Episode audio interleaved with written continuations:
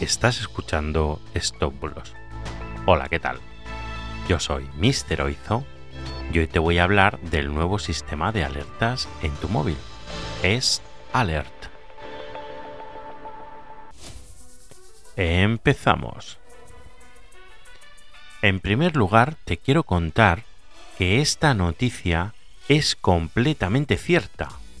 El Ministerio del Interior, por medio de la Dirección General de Protección Civil, ha puesto en marcha dentro del Plan Nacional de Protección Civil un sistema de alertas para casos de emergencia, mediante un sistema de difusión masiva de mensajes que son completamente diferentes a los SMS, ya que aparecerán en medio de tu pantalla como un mensaje emergente y se usarán las antenas de telefonía móvil para enviar estos mensajes a los terminales que se encuentren conectados a ellas.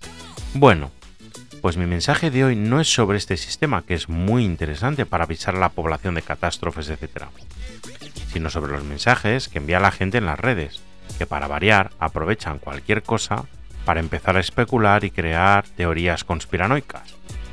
Bueno, en primer lugar, hay varios usuarios que hablan de la vulneración de derechos y que se interceptan las señales de los móviles o que tienen nuestros números, etc. Bueno, nadie tiene, y menos el gobierno, todos los teléfonos españoles guardaditos en un cajón para enviarles mensajes, porque esta tecnología no funciona utilizando SMS tradicional, ni usa el número de los móviles. Por otro lado, no se vulnera nada, ya que nadie sabe a dónde se están enviando, porque se envían de manera masiva a todos los terminales que estén conectados en ese momento a esa antena que retransmite ese aviso. Para que me entiendas, es como si Protección Civil decidiera instalar altavoces en cientos de postes por toda la ciudad y en un momento dado, por una emergencia, un señor desde la central de Protección Civil emite un mensaje por esos altavoces. ¿Quién lo irá? Por los que estén cerca del poste o a unas decenas de metros. Luego otros pocos lo irán en otro poste y así hasta llegar a toda la población.